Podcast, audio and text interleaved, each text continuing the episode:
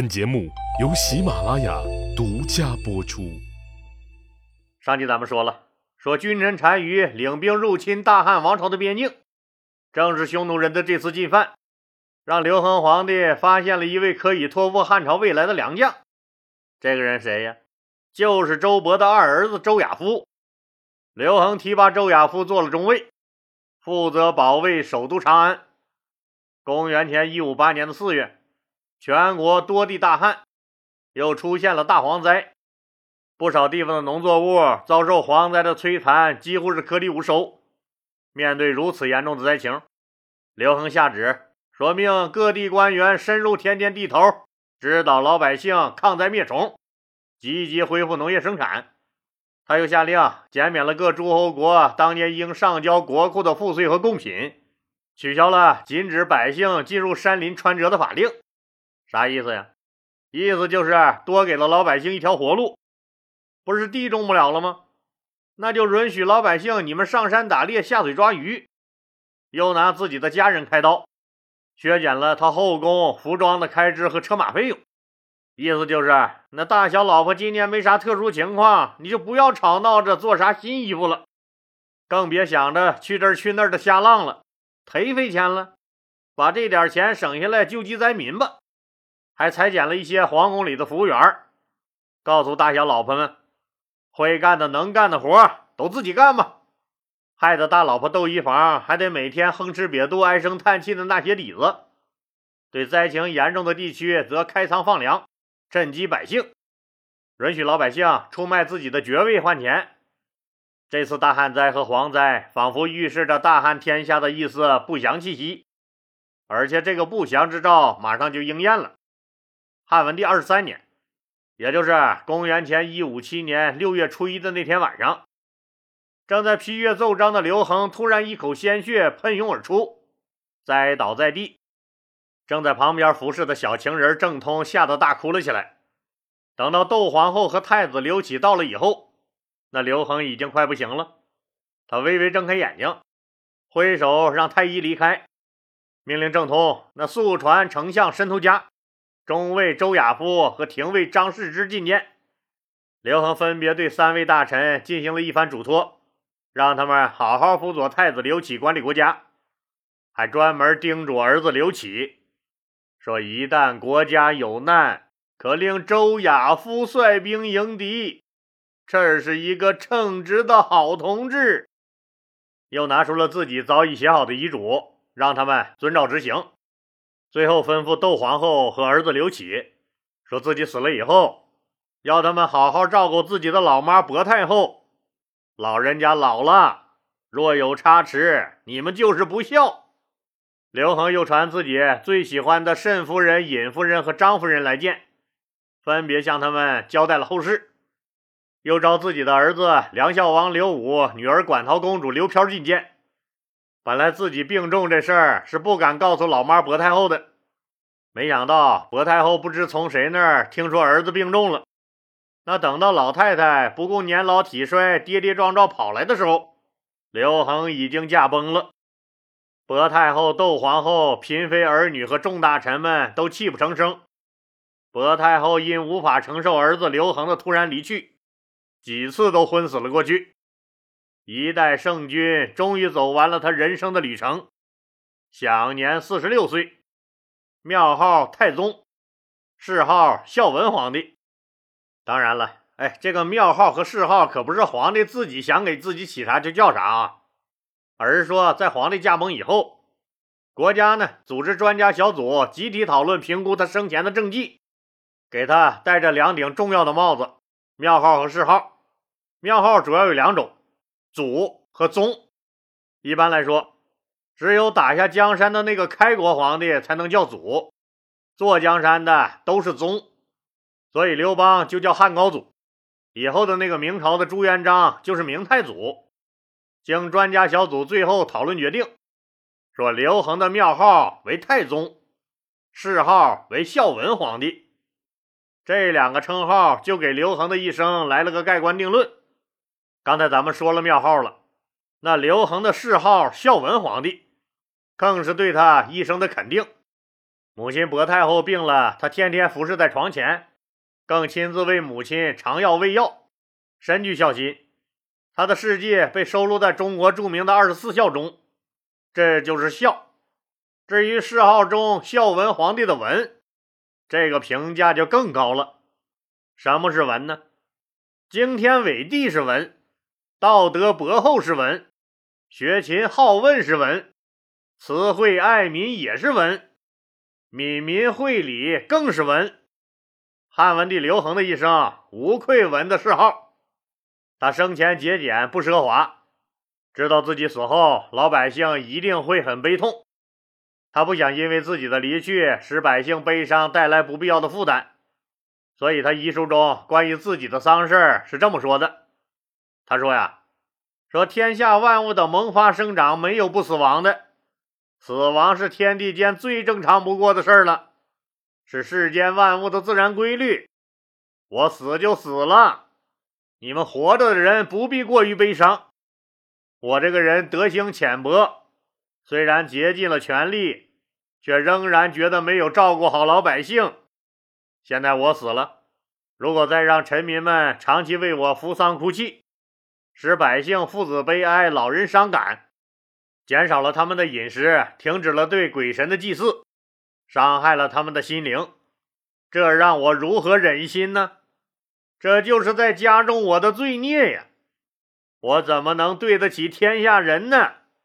所以，天下的官吏和老百姓，你们给我致哀三天就行了，然后你们就脱去丧服，该干嘛你们就干嘛。这期间不许禁止老百姓娶妻嫁女。也不许禁止老百姓喝酒吃肉和祭祀，更不允许发动民间百姓痛哭致哀。就算皇宫里应当给我致哀的那几个人，早晚各哭十五声也就行了。礼仪完毕就停止再行哭祭。我下葬以后呢，按规定应该穿麻衣丧服，服丧三个月的宗室至亲，最多你们穿丧服十五天，其他人穿丧服七天就行了。其他未在遗嘱中规定的问题，你们都要参照上述我的意思办理。我的意思一定要传达给天下的老百姓，让大家清楚知道我的心意。我的陵墓周围的山川河流都要保持自然原貌，不得因我的陵墓在这儿就随意改变以前的状态，破坏了生态平衡。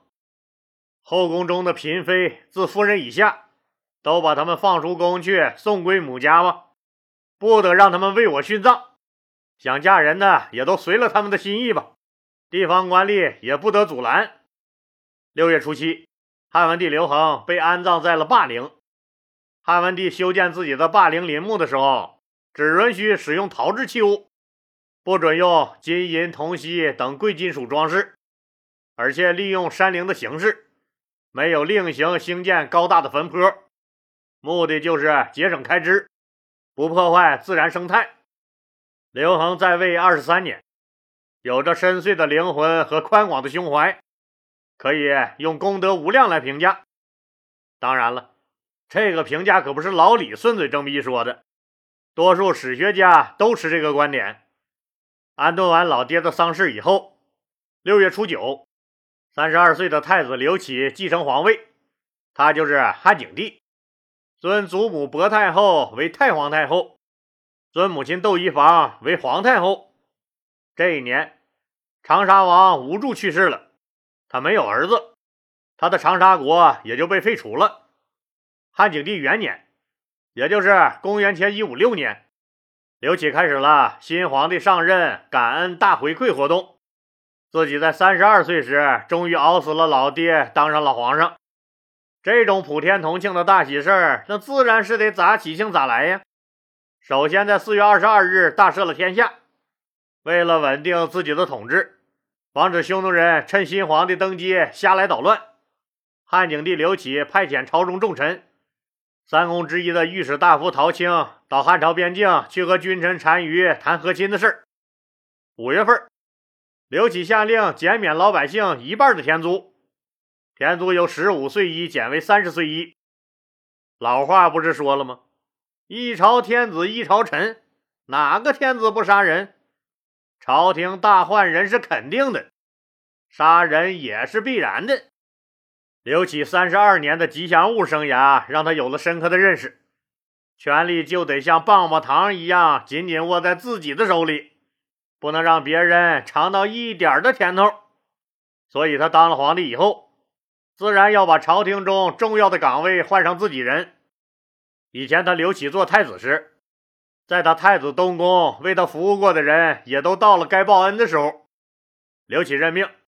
说当年给自己这个太子做过舍人的太中大夫周仁为郎中令，把张武打发到边境守萧关去了。任命自己东宫宠臣张欧为廷尉，把原来的廷尉张世之调离中央，下放到淮南国当丞相去了。把自己的老师中大夫晁错任命为内史，宗正由楚王刘交之子平陆侯刘礼担任。这几个心腹都成了朝廷重臣九卿之一。又想起老爸刘恒临终时的谆谆教诲，就把周亚夫提拔为了车骑将军。那周亚夫这个车骑将军是个多大的官呢？这个车骑将军在级别上位同三公，在武将的序列中仅次于大将军和骠骑将军。这还没立啥大功呢，就封了这么大一官儿。足见刘启对周亚夫的期望是有多高啊！刘启还做了一件事儿，那就是减刑罚。虽然他老爹刘恒生前已经废除了肉刑，但刘启觉得还是太残忍了。比如说吧，说以前要砍掉一只脚的，老爹刘恒给改成了打五百鞭子；应该割掉鼻子的呢，改成了打三百鞭子。老皇帝刘恒当年觉得那这么一改挺好啊，哎，虽然你们受了点皮肉之苦，但毕竟身上没少零件啊，你们呀，那你都犯了罪了，再不打你两下，那还有王法吗？那都不处罚，天下不就乱了吗？天下呀！可刘恒哪能想到啊？有几个人能扛得住五百鞭子？三百鞭子也扛不住哦，我的皇帝哟！本来是少个鼻子少只脚的事儿，现在居然都被打成了半身不遂，还有相当一部分人被打成了个全身不遂。那啥叫个全身不遂呀？直接被打死了呗？啥叫全身不遂呀？最轻的也得落下个鞭打后遗症。在未来的日子里，甭说鞭子了，都不能看见和鞭子长得很像的麻绳，一看见麻绳。那嘎一声就得抽过去。刘启于是下诏说：“该打五百下的，现在给你打个六折，打你三百下就得了；该打三百的，打七折，揍你两百下。”这些事儿一通忙活完，可就到了汉景帝二年了，也就是公元前一五五年，才整个忙活利索。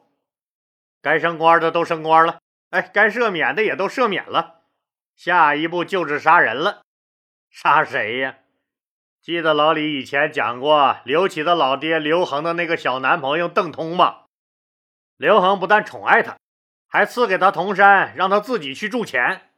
您想自己造钱还能缺了钱？所以他邓通自然富可敌国了。邓通这个人还贼实诚，他觉得刘恒对他好，他也感恩戴德，真心实意的对人家刘恒好。老李讲过。有一次，刘恒皇帝身上长了个脓包，一直是好不了。邓通就用嘴一小口一小口把脓包里面的脓都吸出来。刘恒舒服多了，也感动坏了。等到太子刘启来探望老爹病情的时候，刘恒试探着说：“让刘启给他用嘴吸脓包。”刘启的嘴颤巍巍、颤巍巍，还没接触到脓包呢，就一阵恶心，禁不住哇哇哇哇的乱吐了起来。刘恒皇帝失望极了，哎，那自己亲生的儿子还不如人家一个外人呢。等到太子刘启听说，说人家邓通每天都心甘情愿的给自己老爹吸脓的时候，又羞又气。邓通，你他妈这个欠儿登，哎，哪都有你，让我在老爹面前丢尽了脸。等到刘恒把铜矿山赏赐给邓通。邓通大发其财的时候，刘启就更不平衡了。这家产未来都是俺的，你邓通算老几呀？无非就是老爷子的一个玩物而已。把老爷子伺候舒服了，你得了大利了，害得我可丢了大人。你等爷掌了权呢，也弄死你这个人妖二椅子！为这事儿，刘启着实憋闷了好几年。现在自己终于掌了权了，处理完手头上最当紧的事儿以后，刘启第一时间就把邓通革了职，查抄了他的铜山，并没收了他的所有家产，还指示所有人不得接济邓通一个铜板一碗饭。可怜富可敌国的邓通。沦落街头，以乞讨为生，后因无人敢接济他，最后竟然活活的饿死在了长安街头。汉景帝二年的三月二十七日，刘启把自己稍大一点的儿子们都封了王，封二儿子刘德为河间王，三儿子刘焉为临江王，四儿子刘虞为淮阳王，五儿子刘飞为汝南王，六儿子刘发为长沙王。七儿子刘彭祖为广川王，听友们可能要问了：哎，老李，听了一圈，咋没听见汉景帝刘启的大儿子刘荣被封王呢？那不用问呢，肯定留着另有任命呗。这长子刘荣是他刘启当时最喜欢的一个小老婆，丽美人给他生的。当时汉景帝刘启的皇后是他祖母薄太后愣塞给他的。是薄太后娘家的一个远房孙女，和刘启是实在亲戚，也不知道是太熟悉了不好意思下手啊，还是太丑了没法下手。反正薄皇后和他做了二十多年的夫妻，到死都没给他刘启生下个一男半女。到了汉景帝六年，这个可怜的女人就被废了皇后之位，她也是中国历史上第一位被废掉的皇后。那既然刘荣是小老婆生的，不是嫡子，自然也就没有资格做太子了。但刘启当时特别喜欢刘荣他妈丽美人儿就动了心思要把刘荣立为太子。果然，在他继位的第四个年头，也就是汉景帝四年，他逮了个机会，正式把儿子刘荣立为了太子。当然了，这是两年以后的事儿了。现在咱们再说回汉景帝二年。也就是公元前一五五年，这一年还发生了几件大事儿。四月二十五日，汉景帝刘启的祖母太皇太后薄老太太驾崩。六月份，丞相申屠嘉吐血而亡。这老革命得啥大病了？这是啊，咋还吐血了呢？他还真不是病了，是被人活活气死了。哎呦我去！常务副皇帝，堂堂的个大丞相，那还有人敢气他？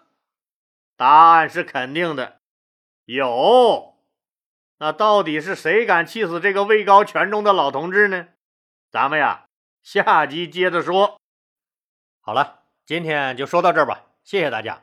节目最后向大家推荐喜马拉雅给粉丝提供的专属福利：您购买内置喜马拉雅全部好节目的小雅音箱。原价一百九十九元，给老李粉丝的价格是一百八十九元。这不重要，重要的是，他居然免费送您价值一百九十八元的喜马拉雅年度会员。一百八十九元买俩一百九十八元的东西，力度就是这么大，咋地？快抓紧时间下手吧！我估计一转身，这好事可就没了。请您点击播放条上面的那个红色购物车，或者点击节目简介中的链接，也可以点击主播头像进入我的店铺购买。店铺里都是老李精挑细选出来的淘宝、京东为粉丝准备的特惠好物。您得了实惠，又支持了老李顺利晋级，何乐而不为？谢谢喽！